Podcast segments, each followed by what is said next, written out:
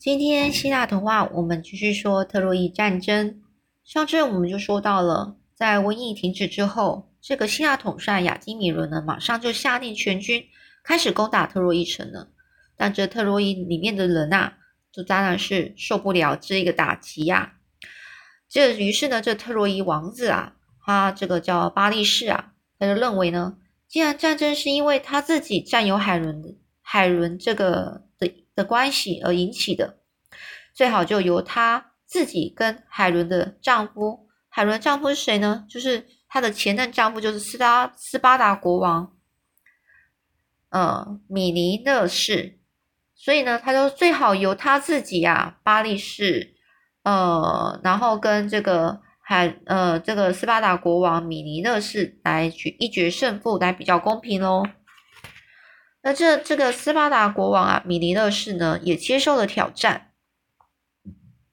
两个人呢，就在军队的前方激烈的打斗起来。那巴利士其实啊，不不太会打仗啊，他只是长得很帅，根本不是米尼勒氏的对手。那幸好呢，有爱神维纳斯女神在暗中保护他，所以他才没有失掉性命。而这这个战争呢，这挑战啊，最后是米尼勒氏得到胜利的。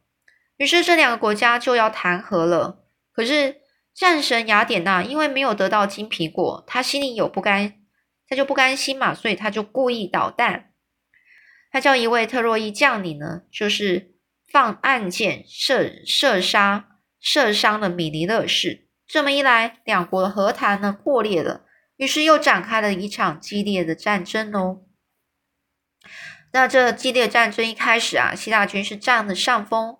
特洛伊王子希克图一见情势不太乐观，决定亲自上阵啊。这个希克图呢，是这个特洛伊王子巴利士的哥哥，嗯，所以他也是特洛伊王子啊。所以他在特洛伊军中的地位呢，其实就像阿基里斯在希腊军中的地位一样，是大将军啊。所以呢，是非常重要的人物。而希克图呢，他一上战场啊，特洛伊军队马上又士气大振，大家都开始奋勇作战。而且天神宙斯呢，也接受了阿基里斯的母亲这个西底斯女神的要求，决定让希腊军队打败仗。所以你这边可以看出来，宙斯应该是站在哪一边的。虽然他的书上呢，就是没有特别去写啊，这因为他是，而且他甚至告诉其他众神的说，你们大家都不要去偏袒哪一个哦，哪一方就让他们自人类自己去去公平战争。可是问题是，还是他最后还是放任这些这些众神呢，去去呃，就是支援呃希腊或者是特洛伊城。呃，所以呢，在这希腊，呃，在这个希克图统帅之下呢，这个托特洛伊的军队是开始打胜仗了，把希腊军队就整个都逼到那个海边去了。然后他们呢，这个特洛伊的的士兵啊，拿了火把，打算把希腊的船只全部给它烧毁，以断绝希腊人的后路。但是希腊统帅亚基米伦呢，只好召开紧急会议呢，他在大家大众面前开始坦诚自己的错误。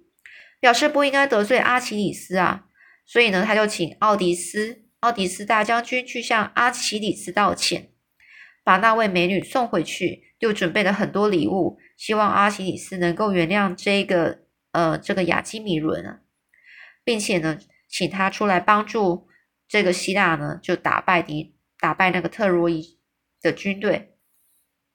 可是这个大将军阿奇里斯完全不接受道歉啊。他而且还说要回希腊去了，他就不想打仗了，怎么说都不肯出来啊。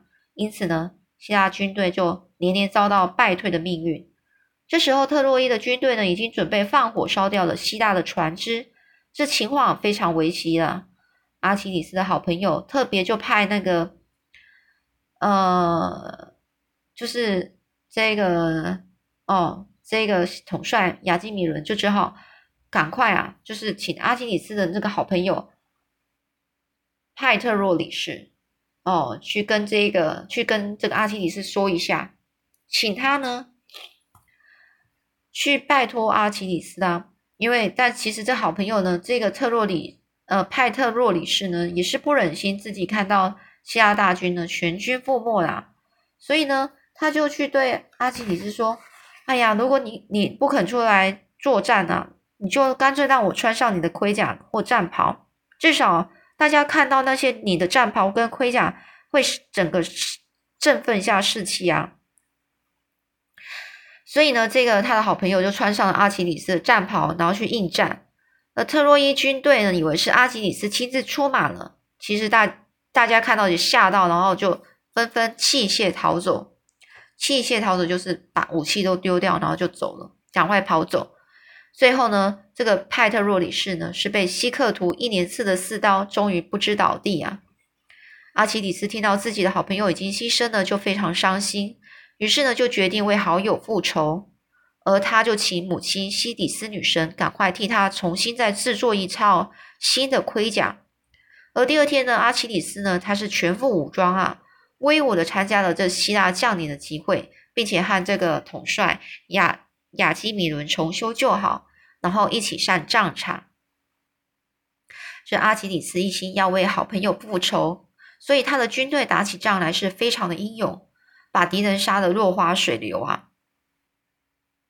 哦，六落花流水，并且呢，反将敌人逼逼到河边的河边呢，一一杀死。没有想到啊，丢弃在海中的这些尸首呢，就是尸体啊，都把整个河流给阻塞了。于是呢，这种情况就得罪了海河神啊。河神呢，他就下令，不可再不可以再把尸首丢进河中。但是阿基里斯他依然不顾一切的往河里去丢尸首，因而和河神呢起了冲突。他当然是这个这个阿奇里斯当然是打不过河神啊。幸好他的母亲呢私下帮助他，他才能够逃上岸来。后来呢，阿基里斯又到了又到了特洛伊城和希克图开始搏斗。希克图呢他自己知道打不过阿奇里斯。但他依然不放弃争取胜利的机会。经过三天的决斗，最后终于被阿基里斯用长矛刺死了。而特特洛伊人啊，都为了希克图的阵亡而哀伤不已。老国王为了找回儿子的尸首，就去向阿基里斯求情。这时候，阿基里斯的怒火也已经平息了，于是答应停战十二天，以便双方各自举行。那些就是殓葬仪式，殓葬仪式就是，呃，就是嗯呃处理那些尸体啊，然后帮他们做一些就是超度的那种仪式啦。这双方停战之后呢，彼此都为自己的好朋友还有儿子举行隆重的葬礼，以表示哀悼之意。这场战争啊，实在是分不出胜负，因为双方都付出了最大的代价。那这个虽然呢，特洛伊的的主要将领希克图阵亡了，但是特洛伊城啊，在防卫上仍然是十分坚固的，而且又有两支援军到来，其中呢是一个叫亚马逊女王所率领的娘子军，第一支是非洲王子麦伦所率领的伊索比亚军队，伊索比亚军队。那其实这说法我也不清楚啦，就上次我也没印象，好像有什么娘子军，嗯，不过呢，你就你就知道他们这个特洛伊城呢是有两支援军到来了，所以这两支援军到来使希腊军队蒙受很大的压力。不过呢，无论有多少军队，都敌不过勇敢善战的阿奇里斯将军。后来阿奇里斯又杀死了麦伦。麦伦，也就是谁啊？就是那个非洲王子麦伦，把敌军逼退到了特洛伊城的城下城墙下喽。已经非已经离这个城城那个里面已经很近了，就是离那个里面的那些平民百姓很近了。这特洛伊王子呢，巴利士在这个危急中射出了一箭，这支箭刚好射中阿基里斯的致命要害，也就是他的右脚跟。所以呢，我们就说你的右脚跟，你的脚跟怎么了？那个那个脚跟那个地方叫阿基里斯腱哦，我们叫这个就是它脆弱的部分，这差不多这是这个阿基里斯腱的由来。所以阿阿基阿基里斯呢，就嗯他的右脚，因为那是他最脆弱、致命的要害嘛，所以呢，阿基里斯呢就是因为这样流血过多而死亡了。那为什么右脚跟是阿基里斯的致命要害呢？是因为啊，阿基里斯的母亲是个那个海神嘛，海神女神嘛，所以他希望儿子练成金刚不坏之身，所以在他很小的时候，曾经把他整个身体啊就浸在一个一条河水中，这样他长大之后就可以刀枪不入了。那可能这是一个很特殊特殊的河水。那当时候妈妈是抓着他的右脚跟，把他倒进去，放进河水里面。所以他全身没有进到河水部分，也就是右脚跟哦。所以阿基里斯一死啊，不但使希腊失去一位最英勇的大将军，还引发了一场悲剧啊。因为阿基里斯呢，他的钢盔是稀世珍宝，如今他死了，那到底由谁可以拥有它呢？这希腊众希腊众将领呢，开始商讨的结果，大家就认为呢，那只有。那个非常勇武有力的这个爱牙士与足智多谋的奥德斯奥德赛奥德莎奥德赛哦，你看你要选哪一种名字？两个人够资格啦。经过大家一再的秘密协商之后，大家选了选的选的谁呢？选奥德赛。所以呢，艾雅士爱牙是爱雅是落选了。